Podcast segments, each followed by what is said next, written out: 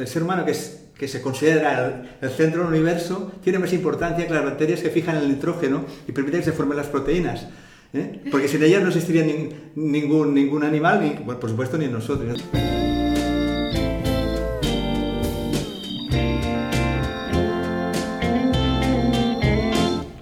Hola, ¿cómo estáis? Soy Josefina Llargués. Bienvenidos a mi espacio de salud, un podcast dedicado al bienestar. En el que cada tarde de domingo abordaremos temas relacionados con nuestra salud física y emocional, con una vida más tranquila y sostenible con la ecología y el medio ambiente. Un espacio en el que tampoco faltarán entrevistas a personas que tienen mucho que decir y que aportar en estos ámbitos. Espero que lo disfrutéis. Hola, ¿cómo estáis? Hoy es un verdadero lujo tener en la sección de Charlando con al doctor Pedro Rodenas. Hola, buenas tardes. Hola, buenas tardes. El doctor Rodenas es licenciado en Medicina, profesor y coordinador del Máster de Medicina Naturista organizado por el Colegio de Médicos de Barcelona, en colaboración con la Universidad de Barcelona y la Universidad Autónoma de Bellaterra. También participa en otros cursos organizados por la Universidad de Barcelona y en su momento Completó los estudios de medicina naturista en Alemania y en Chile. Es fundador de la revista Integral, que seguro que muchos de vosotros y vosotras la, leéis, y de la revista Natura Medicatrix, y también de la Sociedad Española de Médicos Naturistas. Y en 1985 fue el promotor y coordinador de la puesta en marcha del Centro Médico Integral Centre Médic y Salud de Barcelona, que en la actualidad se llama Integral Cooperativa de Salud. Además, el doctor Rodenas fue también presidente de la sección colegial de médicos naturistas del Colegio Oficial de Médicos de Barcelona desde 1998 perdón, hasta el 2015. Y también es autor de varios libros, La medicina desde otro ángulo, El médico naturista opina, Descubrir el cochayuyo, por cierto, una alga muy buena, que además me la ha regalado, después os la enseño y eh, también publica en diferentes revistas, entre ellas Integral o Cuerpo Mente. Bueno, pues buenas tardes, un lujo tenerte aquí y vamos a hablar de, bueno, de tu campo, ¿no? de medicina natural. Em, yo tengo la, curiosidad de saber cómo un médico que se formó en medicina oficial después dio el salto a la medicina natural, porque parece como que la medicina oficial mm, de alguna forma eh, jerárquicamente se considera superior ¿no? a otras medicinas, algunas ancestrales. Bueno, es que en realidad no sucedió así. ¿Ah, no? no. Yo nací en una familia naturista. ¿eh? Ah. Mi padre era de esos anarquistas que eran vegetarianos y estudiaban esperanto. Es decir, que yo de nacimiento soy vegetariano y viví en un ambiente naturista. Eh, yo formaba parte del colectivo marginal en ese momento de vegetarianos. La sociedad vegetariana, mis padres habían sido conserjes. Yo allí pues mm, conocía a toda la gente que venía de forma periódica los domingos a la sociedad. Mis padres hacían la paella. Cuando venían médicos, o sea, profesores o médicos naturistas por allí, pues yo los conocía personalmente. Y sobre todo, lo que me motivó a hacer medicina turista es que la mayoría de los vegetarianos de esa época a diferencia de ahora, que es más por cuestiones éticas, eran por salud. Y la mayoría explicaban sus, digamos, eh, sus progresos con la dieta y cómo habían curado sus enfermedades con la dieta. Y a partir de ahí, pues, a mí se me abrió la inquietud y yo con 14 años ya leía los libros de naturismo. Con 16 años que acabé el COU, antes de entrar a la universidad, mi trabajo final de curso se llamaba Mortales, la naturaleza reclama, volved a ella. Era una especie de diálogo Imagínate en los años 60, yo nací en el 55, pero bueno, de 55 al 60 era, un crío, pero a partir de los 60, a finales de los 60, en la escuela, en todos los lugares, ser vegetariano entonces, bueno, e-, eres, uno, eres una persona muy extraña, muy rara, ¿no? Y tenía que justificar eh, lo que, mi dieta y lo que yo hacía. Y para eso necesitaba documentarme, y yo me documentaba. Y, y ese trabajo era un poco una especie de diálogo, ¿no? Entre todas las preguntas que me hacían, y, las respuestas ¿no? que yo había buscado y que había... Entonces, eh, cuando acabé CO, yo decidí, me planteaba, yo quería hacer medicina turista, naturismo, me planteaba si hacer la carrera de medicina o no. O sea, que no fue al revés, no. Yo estudié medicina y luego decidí no. Y me planteé si valía la pena estudiar medicina o no, porque yo sabía que lo que en la facultad me iban a enseñar era diferente a lo, que yo ya conocía. Pero bueno, consideré que eh, el conocimiento nunca sobra y decidí hacer medicina. Y bueno, hice medicina a los 22 años, justo cuando acababa medicina, en el año 78, iniciamos la publicación de la revista Integral y desde entonces bueno, he estado siempre en este ámbito, primero publicando, haciendo artículos, y en el, año 85 abrimos la consulta y empezamos a trabajar de forma multidisciplinar, en grupo, haciendo ya medicina integral. ¿eh? Incluso cuando ese era un tema que no se hablaba, en el año 85 yo fui becado a, Chile, a una clínica naturista, que allí la persona, mi maestro, digamos, el doctor Pedro Silva, él era médico, era internista, era naturista, se había creado en la Villa Lezaeta y, y daba cursos para los médicos que habían en la clínica, que todos eran, eran médicos internistas, que él los formaba con médicos naturistas. ¿no? Bueno, les daba el conocimiento que les faltaba para completar el conocimiento. O sea que mis, mi, mi, inquietud viene de lo que acabo de explicar. O sea, no es posterior, sino Qué interesante, ¿no? Claro, sí, sí, no, no, no es muy habitual.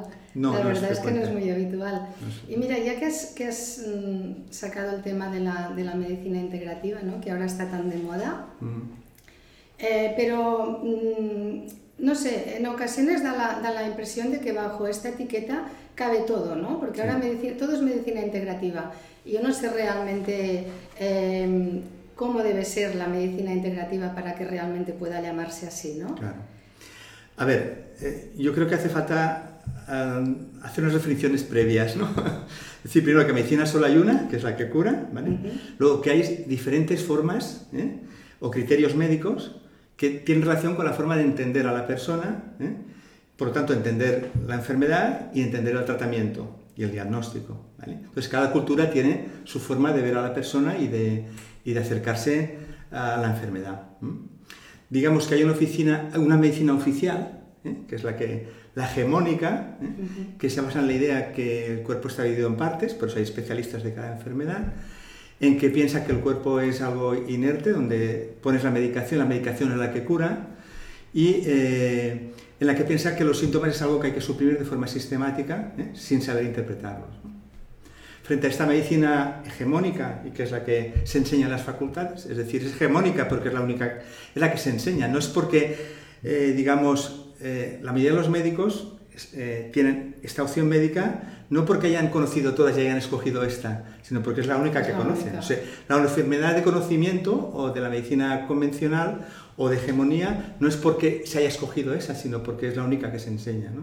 Entonces, frente a esta medicina hegemónica, hay otro tipo de visión de la medicina, ¿eh? que se ha llamado medicina alternativa, un término que no ha gustado porque decir que o es esta o es la otra, holística, que tampoco es completa, porque holística quiere decir que lo contempla todo, pero al no contemplar la convencional tampoco, tampoco lo es.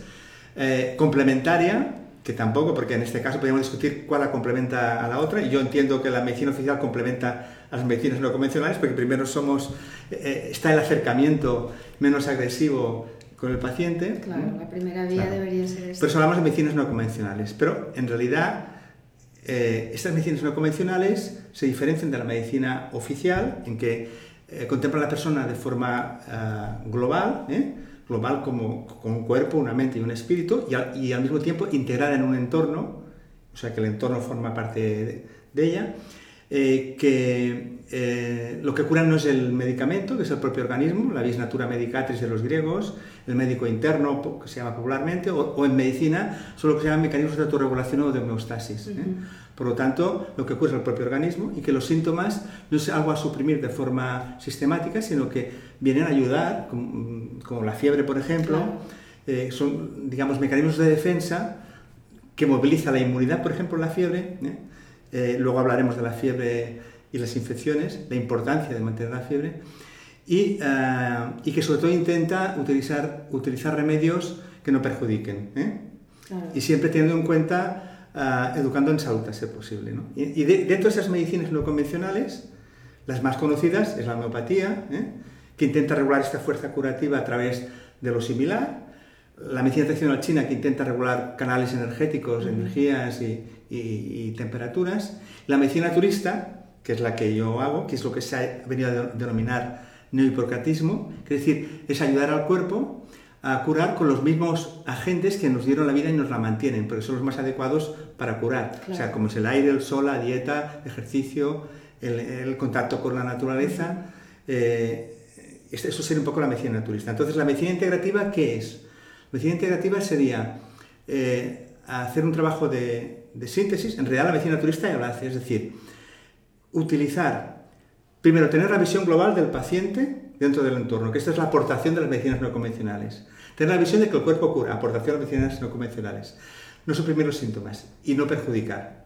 Esto sería la aportación de las medicinas convencionales. Y luego la aportación de la medicina convencional, que es actuar en casos eh, de traumatismos, de, urgencias, en casos de eh, infecciones o problemas muy agudos que el cuerpo no tiene suficiente respuesta para actuar, como una meningitis aguda, en casos de terapias de sustitución, como una diabetes juvenil, que hace falta una medicación con insulina, o en enfermedades terminales en que a veces hace falta pues, una cirugía, etc. ¿vale?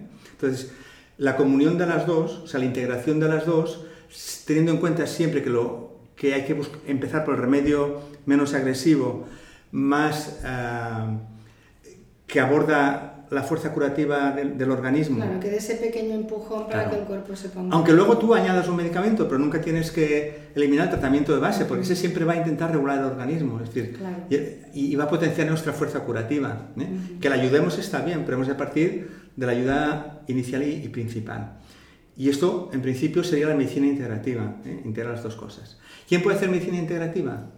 En realidad la puede hacer todo el mundo. Lo único que tenga esta visión y que todos reconozcamos nuestros límites. Es decir, yo como médico naturista sé hasta dónde puedo llegar y donde no puedo llegar, pues yo recomiendo incluso ir a un especialista o lo que haga falta. Entonces, mientras uno, aunque trabaje solo, pero claro, en realidad medicina integrativa o integral eh, es, es, un trabajo multidisciplinar. Claro, ¿eh? y de derivación. Y de humildad, hay, que ser humilde también. Claro, Entonces tú tienes que saber tus límites para poder derivar.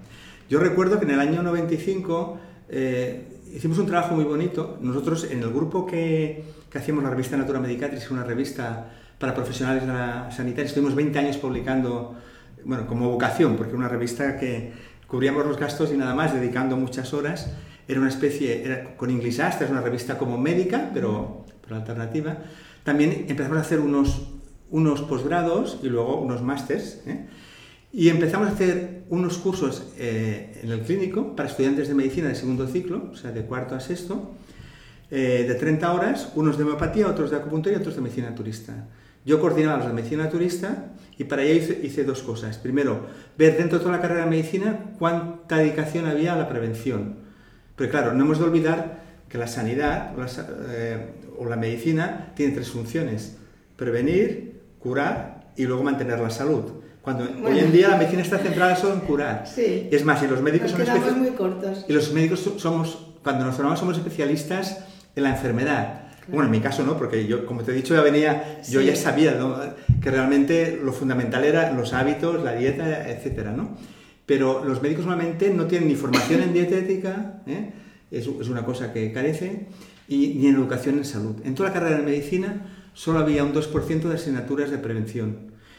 Y esa prevención no era tal prevención, era diagnóstico precoz, chequeos y tal, que eso no es una prevención, eso es encontrar el problema cuando surge. Exacto. Y las vacunas, que las vacunas es un tema controvertido y que pueden ser útiles en casos determinados, pero la mayoría no son necesarias, pero algunas sí, ¿no? Bueno, yo creo que me he extendido mucho, entonces quiero decir ya me lo has contestado todo. la medicina integrativa se puede hacer desde, desde, cualquier lado. O sea, por ejemplo, no es medicina integrativa tener un centro de medicinas alternativas y, hacer, eh, y hacer ecografías y hacer... Eh, si tú no lo integras todo. O no es un centro de medicina integrativa, una clínica normal que ponga un acupuntor y un homeópata. Claro. Si lo trabajan en equipo. es lo que pasa muchas veces. Si lo trabajan en eso, equipo. Por eso te quería hacer la pregunta, porque seguramente las personas que nos escuchan, algunos lo tienen muy claro, pero otras personas. Eso requiere un trabajo en equipo claro. y una visión global de la persona eh, y empezar siempre con la educación en la prevención, con el tratamiento menos agresivo, ir incrementando la agresividad cuando el beneficio es superior al riesgo, ¿vale? Y bueno, al final saber aceptar también la muerte como algo que puede ocurrir y acompañar al paciente en la muerte. Que es curioso que en la carrera de medicina, en toda la carrera de medicina, no hay ninguna asignatura que enseñe a acompañar al paciente que se está muriendo. Es decir, es que en nuestra sociedad está como esto de morirse no está bien visto. Y, y, todos nos vamos a morir. Forma parte de la vida, ¿no? Es un proceso por el que todos vamos a pasar. Claro, y lo, lo curioso es que Hipócrates es considerado como el padre de la medicina occidental, ¿no? Y, él contemplaba todo lo que tú dices. Bueno, por eso digo que la medicina naturalista se llama neohipocratismo, porque es, es, volver a los principios de la propia medicina. Claro. Y la medicina oficial de alguna forma se ha olvidado de todo esto, porque, porque se tratan básicamente los síntomas, pero no se tiene en cuenta el entorno del paciente ni sus circunstancias, porque una gastritis mm, puede tener un origen muy diverso, ¿no? Por ejemplo, por decir algo. Claro, pues nosotros no tratamos síntomas, tratamos personas, ¿no? Y cada persona, tú en una historia tienes que eh, entender su, su entorno ¿eh? familiar, social, laboral y, bueno, y sus hábitos, por supuesto, individuales. Porque la salud es, es el equilibrio del individuo con su equilibrio interno y con el exterior. En realidad, bueno, si me permites, yo, yo, yo llevo velocidad, pero... Sí, sí. es decir, todos venimos con un capital de salud, ¿vale? Entonces nosotros tenemos que administrar ese capital de salud. Según las inversiones que hagamos, ese capital lo podemos aumentar o disminuir. Esto lo aprendí yo de, esto lo, aprendí yo del señor Viete, que era uno de estos viejitos vegetarianos que venía por la sociedad y yo antes de hacer medicina esto ya me lo explicaba, ¿no? Cuando decían, una persona, mi padre tiene o mi abuelo tiene 100 años y bebe y fuma y tal, ¿no? Entonces recuerdo que él me explicaba, todos venimos con un capital de salud. Entonces, en función de cómo lo administramos, lo podemos aumentar o disminuir. Si venimos con un capital muy grande, podemos gastar cada día y nunca se agota. O si tenemos uno pequeño, eh, no podemos permitir lo mismo que uno que tenga grande. Pero si tú tienes un, capital y tú inviertes bien, lo puedes aumentar. Incluso tus hijos pueden recibir un capital superior al que tú has recibido. ¿no? Entonces, eh, la salud es el resultado de la interacción nuestra con, con el entorno, con todo lo que, nos envuelve. ¿no? Claro, y como no sabemos con qué capital venimos, es mejor que lo administremos ya desde... No, pero si vengamos con lo que vengamos... Bueno, pero que si supiéramos las personas que... Ah, bueno, claro, se pueden permitir, ¿no? Se pueden permitir ciertos lujos, ¿no? Pero... Bueno, se, se puede saber, claro, más o menos ya ves la constitución de la persona. Claro. ¿eh? Pero luego si tú, no tienes unos hábitos sanos y no, y no sabes no sabes enfrentarte, ya no digo físicamente, sino emocionalmente a los temas, eh, pues puedes tomar antidepresivos, pero si nadie te enseña cómo afrontar, eh, digamos, las dificultades o cómo, cómo guiarlas, pues tampoco el antidepresivo te, mantiene ahí dormido y nada más. y sí. Y ahora que, que, hablas esto de afrontar las emociones y tal, em, pienso en el, ahora está muy de moda, el ayuno se ha hecho toda la vida en medicina naturista y es más antiguo que el andar, ¿no? El ayuno, pero ahora está muy de moda los ayunos, ayunos intermitentes y todo esto. Pero claro, la gente hace los ayunos porque dice, me voy a depurar o quiero perder kilos, pero si, si tú haces este ayuno, pero después no tienes la capacidad de gestionar todas tus emociones, que también intoxican, ¿no? Las emociones. Eh, ¿Qué pasa con esto? De poco te sirve, ¿no? Si me permites. Sí, claro. claro, es que yo siempre me gusta empezar por el, por el, principio, ¿vale? Y no, empezado, no hemos empezado por el principio. Bueno, es igual. Pero no, no, no, por culpa tuya, ¿eh? Porque yo no, no, no, lo, no he abierto el tema. Pero yo, yo, pienso que primero tenemos que empezar definiendo lo que es la persona, ¿eh? Porque todo, la salud y todo va, va, alrededor de lo que es la persona, ¿vale? Entonces, la persona, eh, en realidad, mm, yo utilizo dos o tres definiciones. Una es la de Einstein, ¿no? que dice que el ser humano es una parte limitada en el tiempo y en el espacio de un todo que llamamos universo. Contemplarlo de forma aislada es una ilusión óptica que lo aprisiona. Nosotros formamos parte de la danza de la energía universal, por decirlo de una forma. ¿eh? Entonces, todo lo que hay fuera nuestro es una prolongación nuestra. Nosotros somos una prolongación de lo que hay fuera. Entonces, por lo tanto, eh, eh, nosotros somos el resultado de este intercambio. Otra definición que dice Eliseo Reclus, que dice que el ser humano es la naturaleza tomando conciencia de sí misma. Esto es importante, porque cuando nosotros nos colocamos en el lugar adecuado, cuando nosotros entendemos que no somos el centro del universo, sino que formamos parte del universo y que nosotros lo que tenemos que hacer es entender cómo funciona para incorporarnos a, esos ritmos, eso, eso tiene que ver con la salud. Porque no puede existir la salud individual sin la salud del medio, pues somos la misma cosa. Si nosotros alteramos un ecosistema y ese ecosistema repercute en nuestro ecosistema, evidentemente nosotros nos estamos autoagrediendo. Y eso es un mecanismo... No lo tenemos nada claro. Pero es un mecanismo que tiene naturaleza muy inteligente. Es decir, tú me cuidas, ¿eh? tú estás sano. Tú me deterioras, tú enfermas. ¿eh? Si esto lo entendiéramos, sería muy importante. Entonces, para volver, incluso esto es para responder lo que me habíais preguntado, otra definición del ser humano es la diferencia, es, el resultado de una resta ¿eh? entre lo que, del intercambio que tenemos con el medio. Es decir, nosotros a nivel físico eh, somos el resultado de lo que comemos, ¿eh? lo que comemos lo digerimos y una parte la eliminamos la otra entra a parte de nosotros mismos, ¿eh? de nuestros tejidos, etc. Nosotros tomamos líquidos, lo mismo una parte vía orina lo eliminamos y la otra nos la quedamos. Y eso forma parte de nosotros mismos. nosotros respiramos el oxígeno por, la, por, bueno, por, las fosas nasales, por la piel, o sea, absorbemos gases y luego los eliminamos. Lo que queda somos nosotros, a nivel físico. Pero a nivel mental nosotros recibimos mucha información. Y lo mismo que pasa con lo físico, esta información nosotros la digerimos. Una parte nos la, quedamos, que forma parte de nosotros, nuestra forma de pensar, y otra la eliminamos. Y a nivel, digamos, espiritual también nosotros somos resultado de la afectividad que recibimos, del cariño que recibimos y, de la relación, digamos, mm, eh, diríamos, espiritual, como lo queramos llamar, con los demás. ¿no? Entonces, esa diferencia, esa diferencia es lo que somos nosotros. Y como esto es ese intercambio constante, nosotros constantemente somos diferentes. Tú y yo no somos los mismos ahora que cuando hemos empezado la conversación. Has renovado parte del aire, ¿eh? Eh, has incorporado conceptos e ideas, yo he recibido información tuya también. constantemente nos estamos intercambiando. Vale, entonces yo quería llegar aquí, porque como decíamos, no hay un remedio hay una forma de vida y una forma. Entonces, todos los recursos terapéuticos, todos, eh, tienen que formar parte de un conjunto. Es decir, no hay un, tratamiento que cure, no hay un medicamento que cure, no hay una, técnica que cure, sino es el conjunto. ¿eh? de la relación de una cosa, todo ayuda, ¿eh? pero es el conjunto. Entonces el ayuno es una técnica muy útil porque realmente es útil. En un ayuno, bueno, claro, lo sabes mejor que yo, pero un ayuno eh, el cuerpo se sigue nutriendo, digamos, de lo que tiene almacenado, no es que pase hambre, ¿vale? Y es tan importante es entrar al ayuno como salir del ayuno para salir correctamente. Pero si luego tú no, no, no, restableces la armonía con tu entorno, el ayuno habrá sido una ayuda temporal y útil, ¿eh? pero no, no cumple su función, ¿no? Claro. O sea, la función de cualquier tratamiento naturista yo digo naturista porque es mi parte. Sí, sí. O sea, la homeopatía y tal, yo recuerdo cuando empezaba con el naturismo, yo era un poco, con la homeopatía era un poco, con compañeros homeópatas, había un poco de polémica, porque yo decía, claro, vosotros hacéis, repetís el esquema del médico, viene el paciente, le dais una medicación y se va y no hace ningún cambio. Los, los homeópatas que yo conozco ahora sí que se implican en la dieta y todo esto, ¿vale?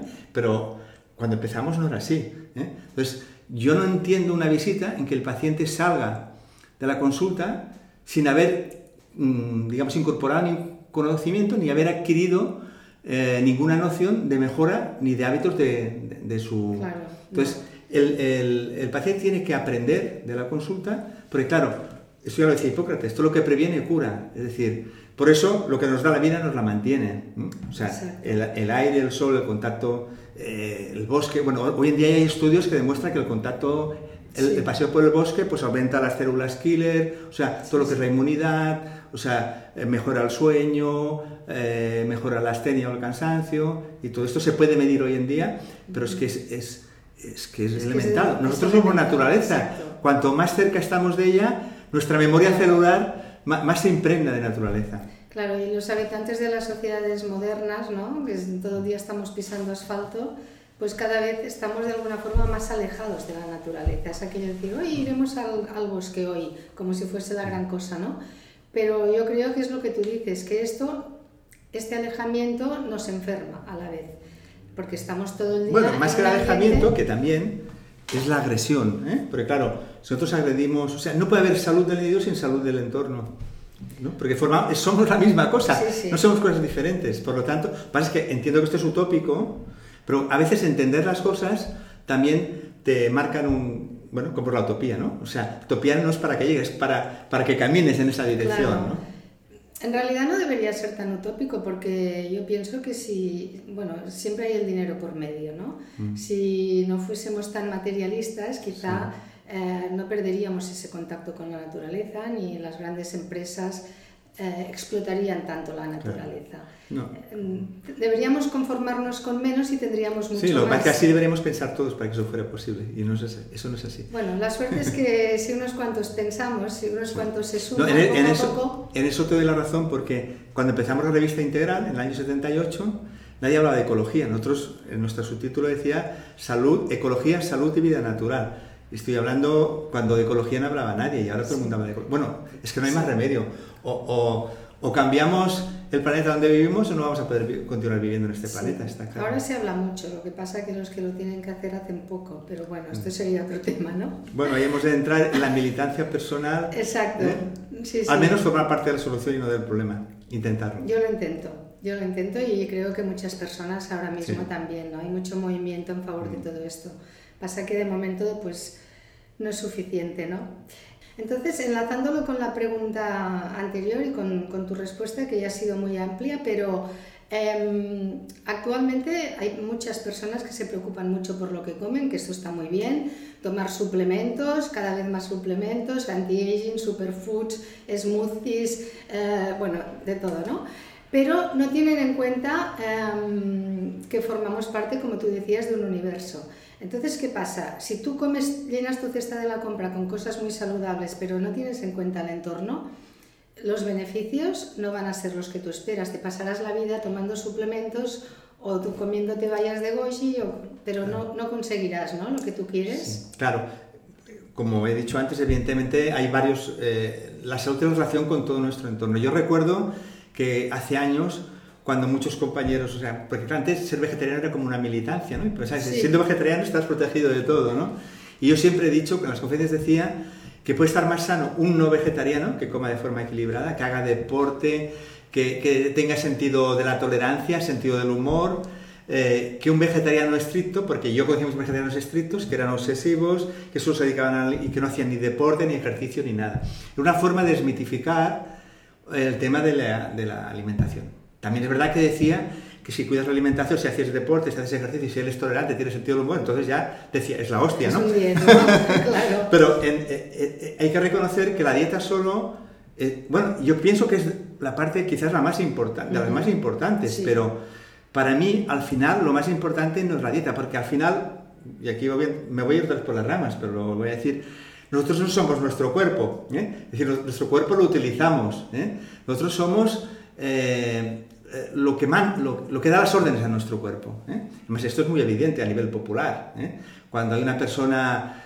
con cuerpo 10, atlética y tal, y es un malparit, digamos, este no es persona. Y cuando una persona va en silla ruedas y no se puede mover, pero ayuda a los demás, decimos, este es persona. La persona se define por sus actos. Sí. Por lo tanto, eh, entre una persona viva y una persona muerta, solo hay un instante, un segundo, y en cambio todo lo orgánico y todo, todo está en el muerto está lo mismo que en el vivo, que ha desaparecido la energía que, lo, que le daba vida, y esa energía es lo que somos nosotros.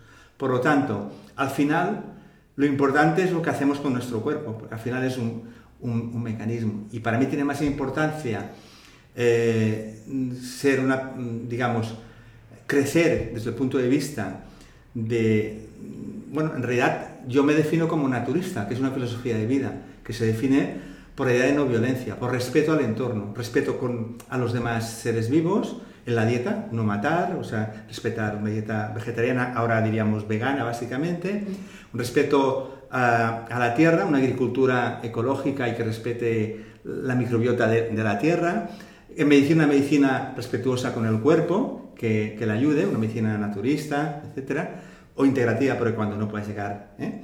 una energía, digamos, que sea no agresiva, que sea, digamos, auto eh, generada por, por, los medios de la naturaleza, etc. Es decir, que eh, lo importante para mí es esto. Entonces la dieta ocupa un lugar importante porque si tú desde esta filosofía de no violencia la aplicas a todo lo que haces, en la dieta es importante. Es decir, claro. si tú entiendes que, eh, bueno, mm, para alimentar puedes mm, hacerlo sin matar animales, y en realidad, si nosotros nos diferenciamos de los animales, porque tenemos la capacidad de, compasión, de compadecernos de ellos, y lo necesitamos, pues es gratificante. Gratificante a nivel individual y a nivel personal. Y incluso yo creo que esto es una cosa que está bien arraigada, Es decir, el hombre ha ido evolucionando y lo tiene bien arraigado hasta el punto que si hoy en día nosotros creyéramos que somos carnívoros, porque muchos dicen somos carnívoros, yo como muchos pensamos que no lo somos originariamente, ¿eh?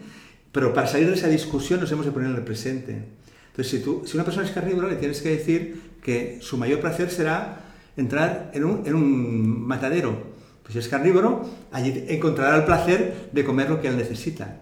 ¿eh? Pero eso repugna en general, incluso a los carnívoros. O que un niño, si nosotros fuéramos carnívoros, vería una gallina y su instinto sería ir detrás de la gallina, matarla y comérsela. Y eso es que nada más pensarlo nos ofende. ¿eh? Luego hay que decir que nuestra evolución como individuos, como personas, nos lleva a esta idea de compasión y de no matar por, sin necesidad. ¿vale? Eh, perdón, me voy enrollando.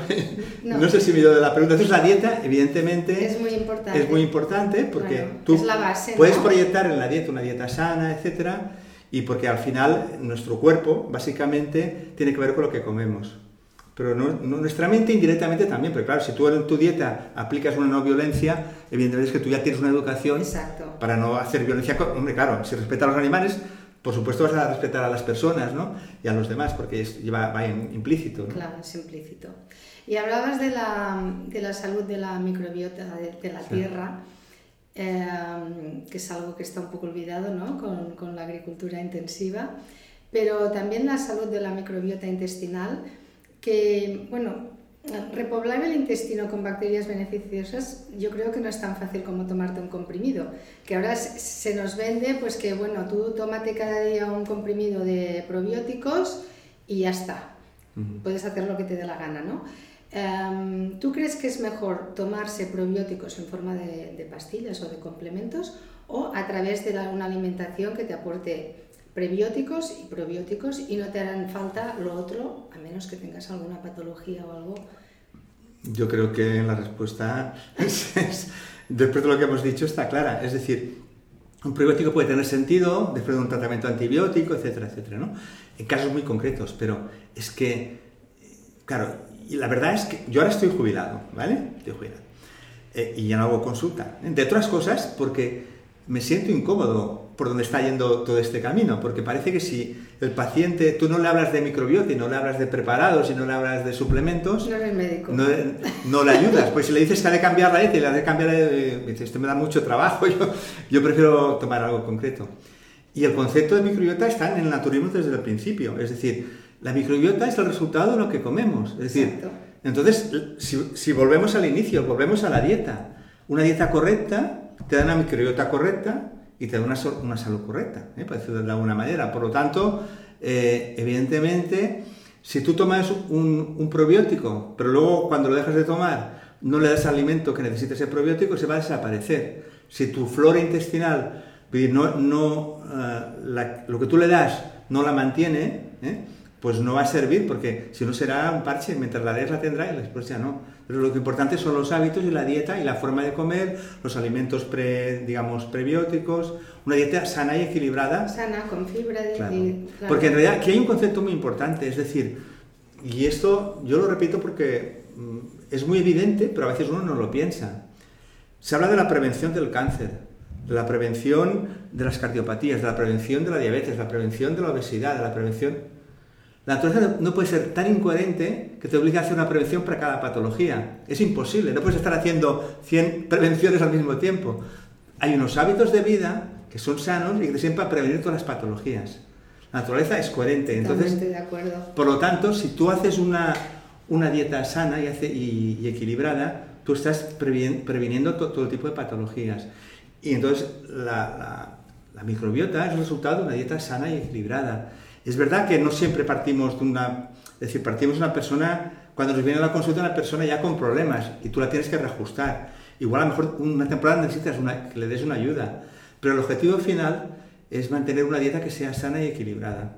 No solo para prevenir el problema por el cual ha venido, sino para prevenir todas las patologías. Es decir, un paciente que llega a una consulta de medicina turista, ¿eh? en que se le cambian los hábitos, viene por un problema y sale, si está bien orientado, eh, curando ese problema y previniendo otros problemas. Claro, con la misma dieta, no una dieta para el colesterol, una para y con el mismo, y con el mismo tratamiento, porque el tratamiento no es específico, bueno, es específico cuando lo abordas porque al paciente le ayudas a que cambie los hábitos que le están perjudicando. Pero el objetivo final es normalizar el cuerpo para que el mismo se autorregule. Claro, esto sería lo ideal, ¿no? Sí, es que es lo que tú dices, ¿no? Que a veces eh, que te sientes incómodo porque es lo que tú dices, si no das cosas, suplementos, mm. pues parece que no estés tratando bien a esa persona, ¿no? Cuando en realidad... O no, si no le haces analítica, si no le haces hacer muchos, muchas pruebas, muchas, digamos, si no salen con un pack de, de pruebas o de, de análisis y de... Un día acompañé a una persona mayor al médico hace años y, y me, hizo gracia una señora porque la gente habla de sus enfermedades, ¿no? Mientras espera y que decía, este es muy buen médico porque te da muchas pastillas y te hace hacer muchas pruebas. y yo pensé, bueno, para mí eh, sería mejor médico si me cambiase los hábitos y no me diese tantas cosas. Sí, lo que pasa es que hay que reconocer que eso en la pública es imposible. Sí, yo como, como, como director del máster que hacíamos y como docente, los alumnos básicamente eran eh, médicos de, de la pública, claro. Tú con 5 minutos, 10 minutos un paciente, ¿cómo, puedes hacer eso? Es más, algunos de los alumnos que eran médicos de un CAP, pues por su vocación, a la tarde visitaban de forma gratuita, porque el CAP no les pagaba, a pacientes desde la medicina turista, para, para dedicar más tiempo. Entonces, claro, la pública no se da cuenta que si tú educas al mismo tiempo, luego a la larga vas a tener menos pacientes. Claro, y sale más barato. Claro, a la larga es que la, salud es bueno, claro, la salud sale más barato. Claro, si tú educas... Lo que eh, pasa es que a, las farmacéuticas les interesa más que no estemos sanos, ¿no? Es como un... bueno, y mm, hablando de, esto de, una sola dieta y tal, ahora que hay tantas dietas, que a mí esto me estresa un poco, tanta dieta, cada día salen dietas, entonces a ver, a, ver quién la dice más... Sí, cada, cada maestría tiene su librillo. sí. Pero mm, sí que, por ejemplo, la dieta cetogénica, que en la dieta mm, que tú recomiendas seguro que hay legumbres, frutos secos, semillas, ¿no? granos integrales, me imagino, ¿no? Es, forma parte de la, de la medicina naturista. Pero luego hay esta corriente que los granos, las legumbres, todo esto no, porque genera inflamación. Y esto, no sé, me cuesta de entender sinceramente, porque algo que se ha comido toda la vida, mm. eh, Claro, a ver, en principio mm, la dieta cetogénica para mí no es fisiológica, ¿eh? desde mi punto de vista. Nosotros tenemos un intestino largo para, para poder digerir los cereales, las legumbres, el, mundo vegetal. En realidad, si te fijas, yo voy, siempre voy a la visión sistémica, ¿eh? a la global. ¿eh? Alimentarse, ¿en qué consiste? Alimentarse es, es incorporar energía solar a nuestro organismo. Luz, ¿eh? Vibraciones solares en nuestro organismo. Esto nosotros no lo podemos hacer directamente. Bueno, solo un nutriente, que es la vitamina D, ¿eh? los demás no. Ningún animal puede obtener energía por sí solo, necesita el mundo vegetal. ¿Por qué? Porque el mundo vegetal es el que transforma a, través de la función clorofílica, ¿eh? coge digamos, la energía lumínica del sol con, el agua del suelo o el agua del mar, porque la vida nació en el mar, los minerales, los oligoelementos y, y, a través de los pigmentos que hacen la función clorofílica, lo convierten en alimentos. Y todo el mundo animal va a buscar el alimento en el mundo vegetal. El mundo vegetal nutre a todos. Por lo tanto, el mundo vegetal lo tiene todo. Todo. ¿eh? Todo, incluso la vitamina B12. Porque la vitamina B12 sabes que es el resultado de bacterias que fermentan, ¿vale? Y las bacterias entrarían dentro de, todo esto. recuerdo cuando se inauguró la sociedad vegetariana en el año 69, vino Rodríguez de la Fuente a hacer una, una conferencia inaugural muy bonita que publicamos en Integral, se llamaba Caín Diabel, dijo muchas cosas muy bonitas.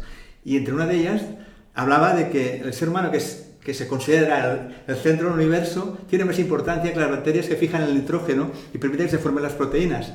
¿eh? Porque sin ellas no existiría ningún, ningún animal, ni, por supuesto ni nosotros. Nosotros nos creemos que somos los, reyes del, los reyes del universo. ¿no? Así es. Por lo tanto, eh, los alimentos, cuanto más a nivel, incluso a nivel energético, a nivel, eh, digamos, el término que está de moda de mm, sostenibilidad. y cuanto más cerca estamos del Sol, eh, más concentrada es la energía, más vitalidad tiene. Es decir, la pirámide alimentaria en la base están los vegetales, o sea, las algas, que fueron los primeros seres vivos, y los vegetales.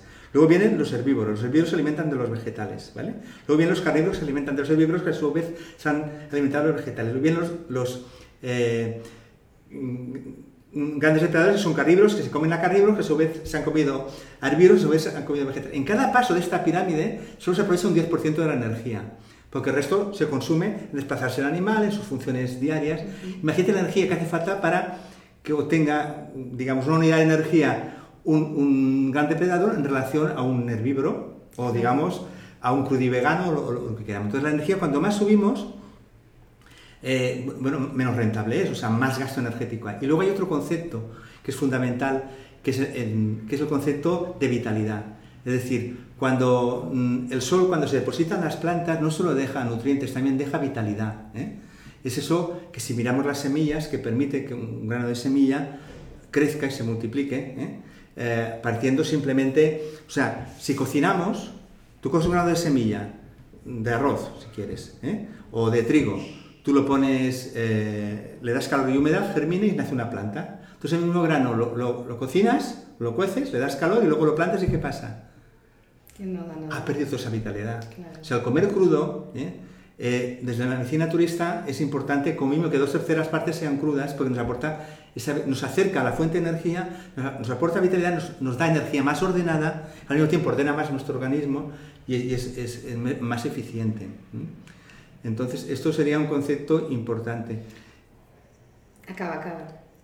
Me he ido, porque de lo que tú has dicho, eh, te quería decir otra cosa. La pregunta inicial era lo de ya, no me acuerdo.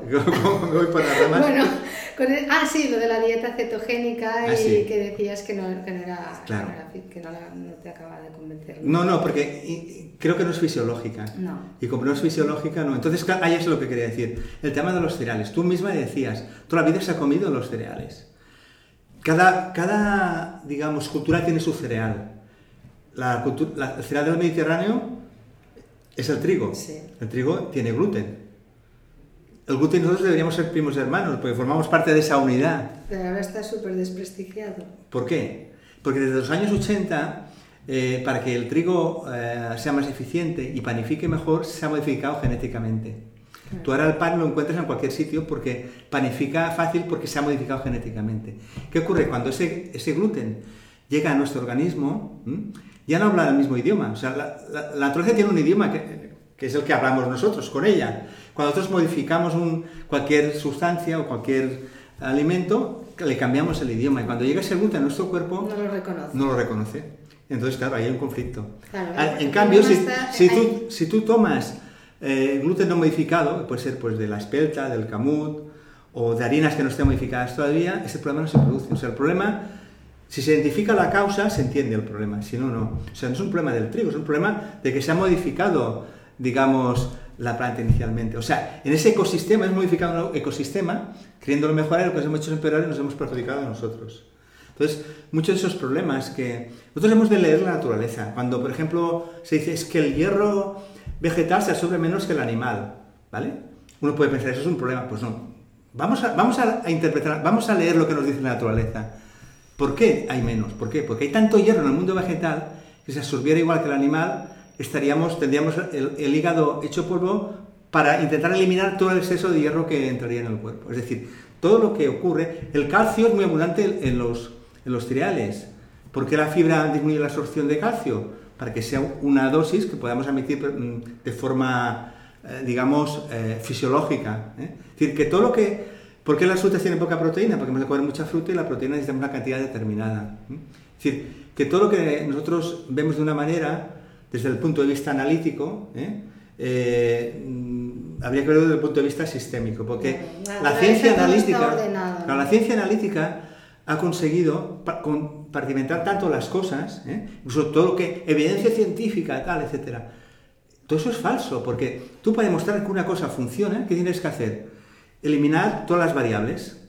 Cada variable que la eliminas, lo alejas de la realidad, porque la realidad está todo junto, no está aislado. Entonces, elimino una variable para demostrar que esto funciona, otra variable, otra variable, y cuando eso lo aplicas, ya eso no es la realidad, la realidad es, el conjunto. Claro, el alimento es todo, ¿no? Entonces, analíticamente, es decir, tú no puedes eh, centrarte en una visión analítica de los alimentos, por ejemplo, porque es irreal.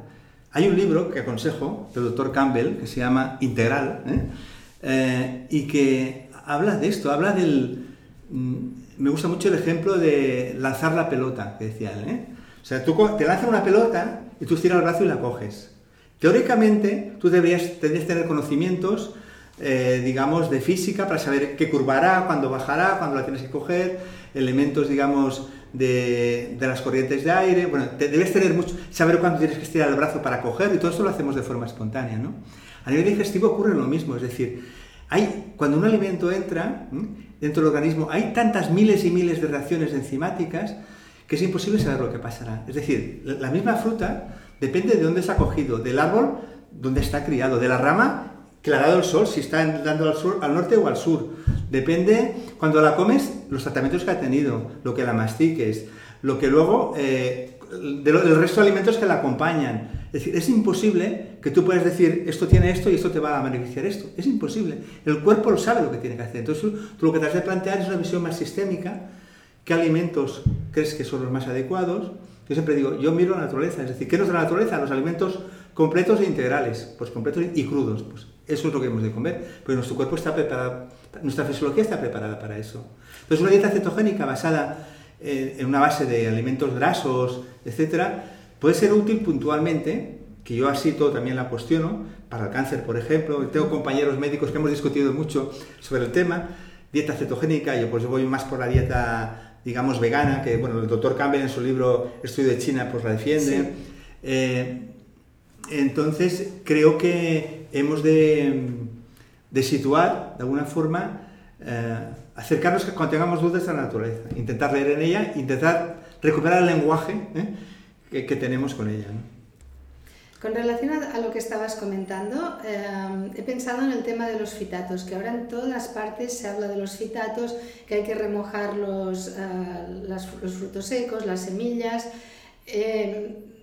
no sé, ¿Tú, ¿Tú cómo lo ves esto? ¿No, ¿No me puedo comer unas almendras sin tenerlas en remojo cuatro horas?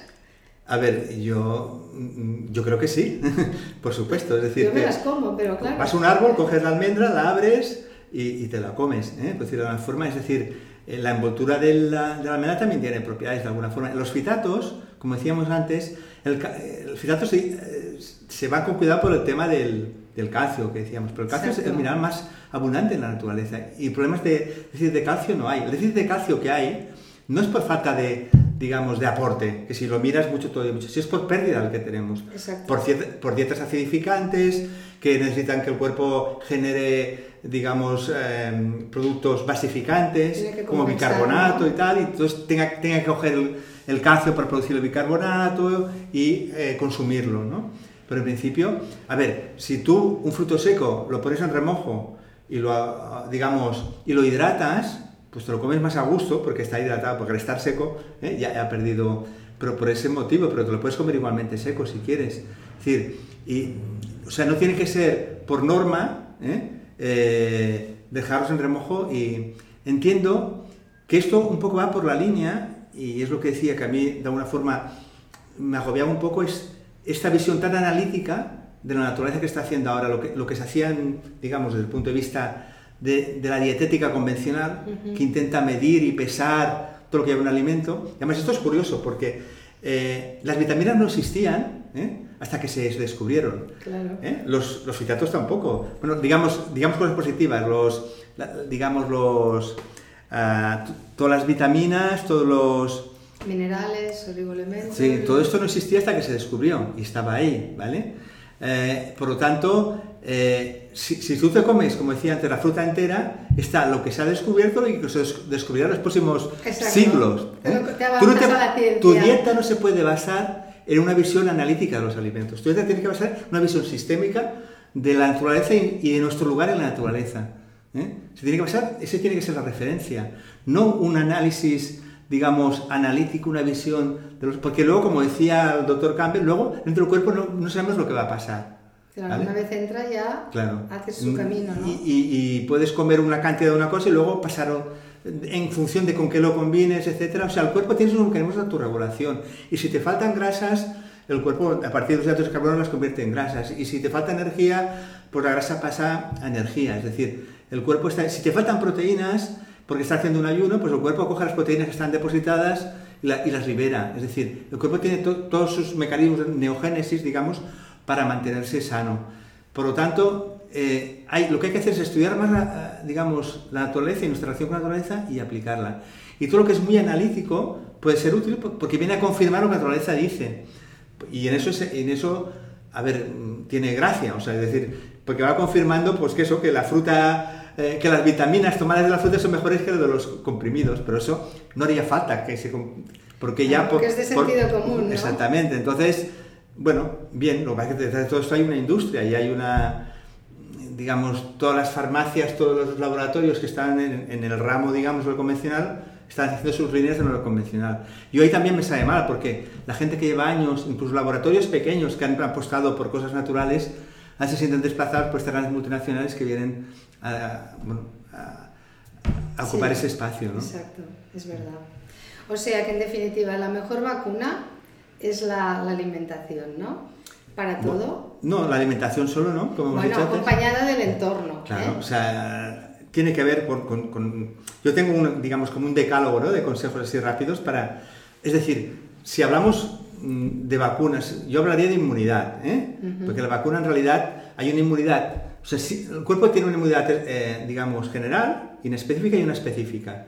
Cuando nosotros nos llega al cuerpo algo extraño, ¿eh? algo de fuera, un virus, una bacteria o un tóxico, el cuerpo está preparado para defendernos, ¿no? Tiene una primera barrera que es la piel y las mucosas. Nosotros somos como un cilindro hueco que tenemos que nos relacionamos con el exterior, por fuera con la piel y por el conducto, digamos, todo el conducto, las mucosas es el exterior también, pero cuando llega un alimento viene del exterior y es el exterior, ¿vale?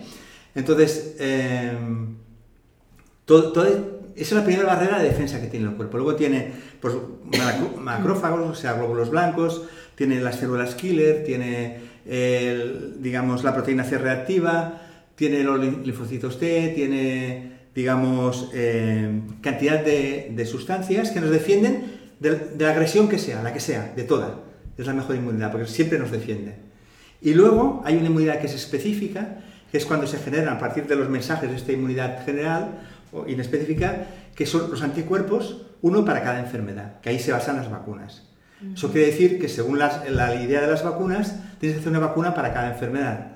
¿eh? Y, las dosis de recuerdo. y las que van saliendo. Exactamente. Y, eso, aparte de, ser eh, para el cuerpo una agresión increíble, porque cambia la... Es decir, cada, cada sustancia que llega del exterior, una vacuna es una sustancia extraña.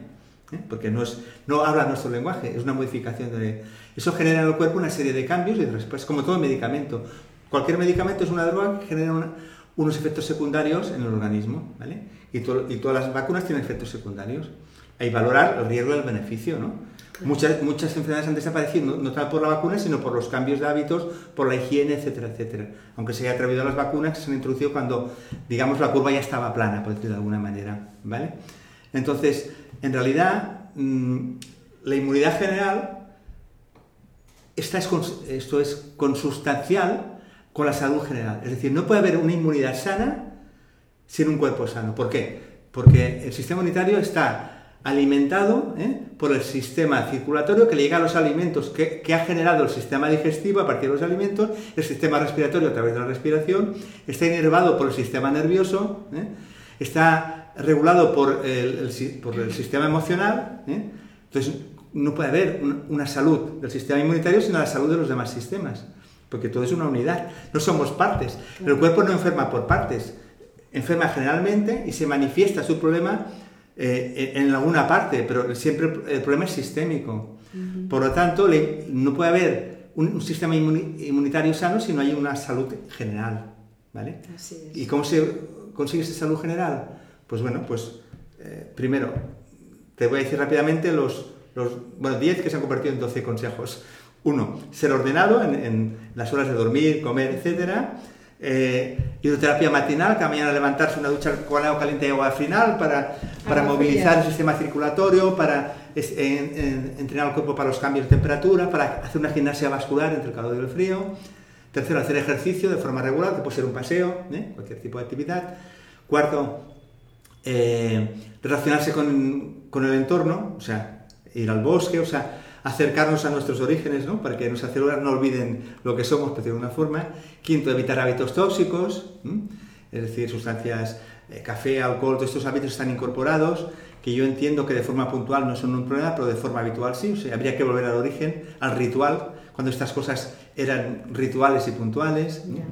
Luego cuidar la alimentación, una, alimentación sana, ¿eh? En que haya cada día pues fruta, verdura, cereales, frutos secos, ¿eh? y que luego dos o tres veces a la semana pues haya proteína, si quieres animal, o sea, o, proteína, o sea, cuando digo proteína animal me refiero a carne, pescado, ¿eh? huevos, leche, y luego si quieres las legumbres yo también un poco las pondría cada día, y luego hay todo el tema de los germinados, etcétera, etcétera. Pero bueno, cada día fruta, eh, verdura, en, eh, forma de ensaladas y hervidas si se quiere, cereales eh, y frutos secos, ¿vale? Luego, después de la comida vendría el, el no beber, suficiente cantidad de líquido, porque es la que arrastra los ayuda a vehiculizar los alimentos y a eliminar las toxinas, no en las comidas, porque los jugos gástricos dificultan la digestión, al menos de forma abundante, sino poco a poco. Luego vendrían ya las partes más emocionales, digamos, que sería el, el hecho de, de, tener un tiempo de ocio cada día, es decir, nosotros, un tiempo dedicado a nosotros, no solo a trabajar, sino al ocio, a lo que cada uno le gusta. Eh, el, el, tiempo a la solidaridad, es decir, bueno, saber escuchar y hablar. Es decir, hay personas que solo saben hablar y no saben escuchar, otras que solo saben escuchar y no saben hablar, personas que dan y que nunca quieren recibir, personas que solo reciben y nunca quieren dar. ¿Eh? Esto tiene que haber un equilibrio. Entonces tiene que haber equilibrio. ser tolerante, o sea, aceptar las ideas de los demás, saber que no, tenemos la, razón, que lo que estamos diciendo es susceptible de, bueno, de, mejorar con las aportaciones de, los demás. Eh, y luego, practicar alguna técnica psicofísica en que la mente y el cuerpo estén unidos, tipo tai chi, bueno, relajación, cosas de este tipo, ¿vale? Y por último, respetar el entorno, porque en el entorno nosotros somos la misma cosa, como decíamos antes, y nuestra salud no se puede separar de la salud del entorno. Estos serían los dos consejos para aumentar el sistema inmunitario, que es lo mismo decir para mantenernos en salud. Son consejos sencillos pero difíciles para algunas personas. Claro, porque... Y la mayoría son gratis, además. Claro. O sea que... A ver, no hemos de olvidar que nosotros somos animales de costumbres, pero nos cuesta lo mismo hacer una cosa que hacer la contraria. Lo que nos cuesta es cambiar. Sí, el cambio es lo que Entonces ahí la función del profesional de la salud tiene que estar ahí. Y muchas veces está facilitado, porque normalmente el paciente viene cuando tiene un problema de salud. El problema de salud justamente es la motivación si tú eh, entiendes lo que le pasa, lo relacionas con, lo que, con, su, con sus hábitos, el paciente entiende que ha de cambiar las cosas, bueno, porque tú le has enseñado que eso que le ocurre tiene que ver con ese hábito. Entonces él, es más fácil que, que, que, haga el cambio. Bueno, y luego si no lo hace, pues, bueno, pues cada uno... Puede seguir su camino, ¿no? es normal. Claro. Muy interesante. Y, y bueno, para ir acabando, eh, me gustaría saber un poco cuál es tu, tu, opinión, no sé si nos la querrás dar, ¿no? sobre el tema de todo lo que estamos viviendo ahora, ¿no? que aparte del miedo, la incertidumbre, con todo lo de la pandemia, pues está el tema de, de, esta vacunación masiva, que primero iba a ser una dosis, luego dos, ahora ya son tres, ahora los niños pequeños también, no sé, genera un poco de... A mí me la genera, ¿no? Como de ansiedad el pensar. A ver, todo esto es, está lleno de incertezas desde el principio, desde el origen. ¿eh? No se sabe cuál es el origen, hay teorías, ¿vale? Desde el origen. El diagnóstico, los PCRs. Los PCRs se saben de los 30.000 nucleótidos que tiene el virus, digamos, SARS-CoV-2, el, el, del COVID-19, de los 30.000 solo solo hay entre 200 y 300 los que están en, eh, digamos, en esta prueba que multiplica, digamos, para que se pueda detectar, ¿vale? Y esos 200 300 son compartidos por otros virus, eh, como, el de la, como de la gripe, como de los resfriados y tal. Entonces, esas respuestas de PCR positivos, ahí, ahí están mezclados gripe, fíjate que no ha habido ninguna gripe, porque todas, este todas han sido COVID, ¿eh? y, ni resfriados, todos han sido COVID, porque el ya no hablo de mi conocimiento, sino conocimiento de virólogos, digamos, de, especialistas, eh, gente eh, eh, que trabaja en, todo el tema biomolecular, etc. y, en enfermedades de este tipo infecciosas que reconocen que los PCRs no son, eh, o sea, no son muy específicos, son pruebas muy genéricas. Y si en base a una prueba genérica tú ya lo diagnosticas COVID, ¿eh? si luego cuando llega, digamos, el fallecimiento, todo el que ha sido diagnosticado como COVID-19 positivo lo cuentas como, como, muerto por COVID, cuando puede ser de una gripe o de otra enfermedad. No digo que el COVID no, no, mate a gente, sino que se le añaden los otros, además. ¿eh? O si tú te mueres de un infarto, pero te habían diagnosticado un COVID-19, pues te pueden muerto por COVID, no por infarto. Todo esto que aumenta, y aumenta porque eso tiene un sentido, porque detrás eso justifica la vacuna, si no, no lo justificaría. Entonces, esto es incierto.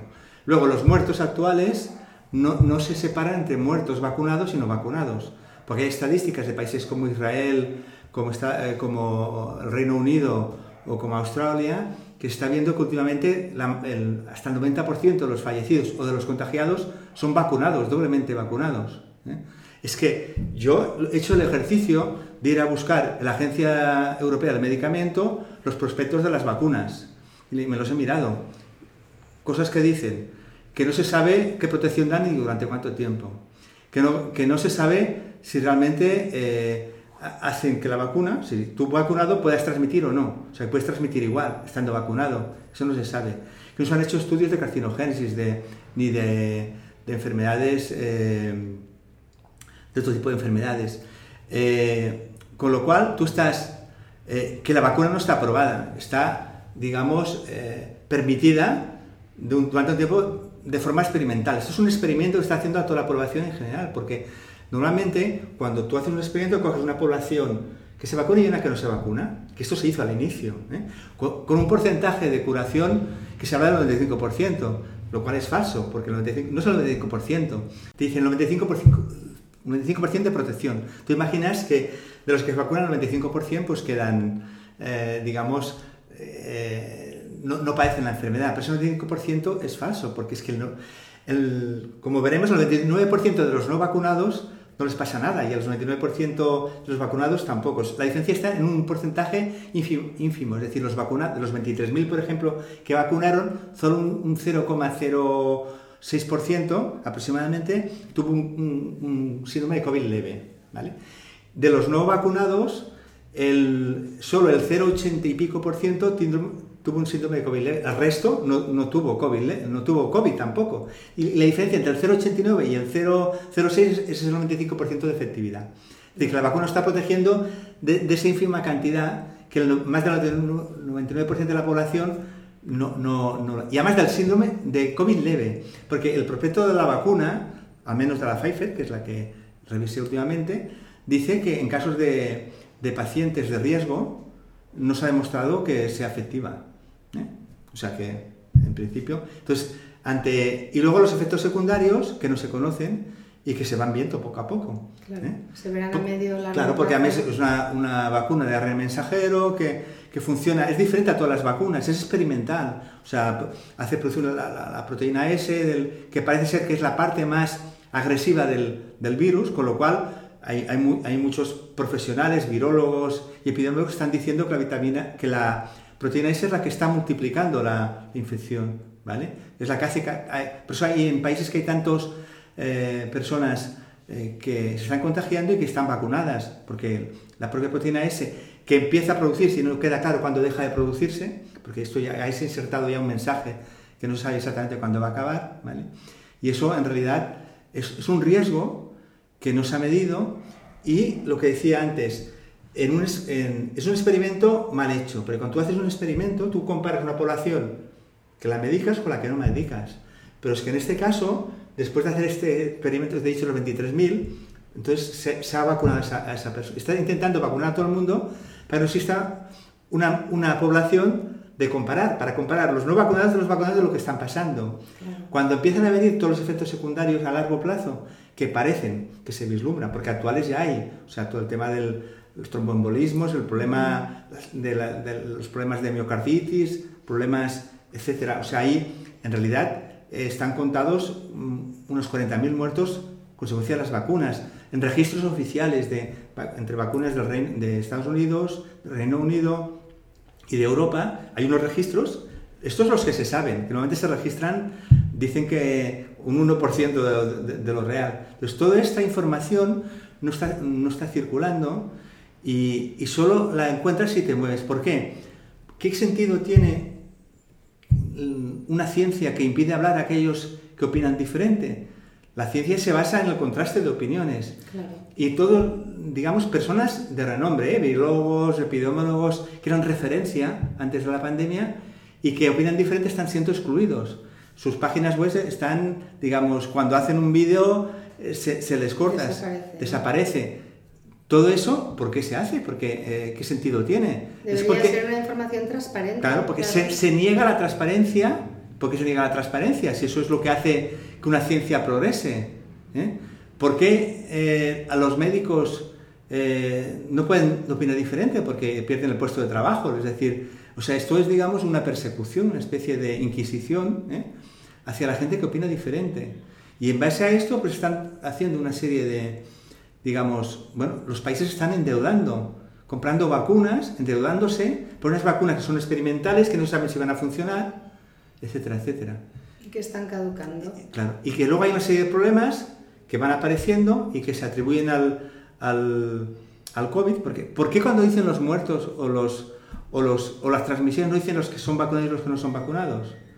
Yo vi en, en, diarios regionales, empecé, bueno, y eso hace unos meses, decían, muertos por COVID 27, de los cuales 23 doblemente vacunados y 3 no. Y esto que veían en diarios regionales, en, diarios... Sí, yo también lo vi esto. Eso no, no llega.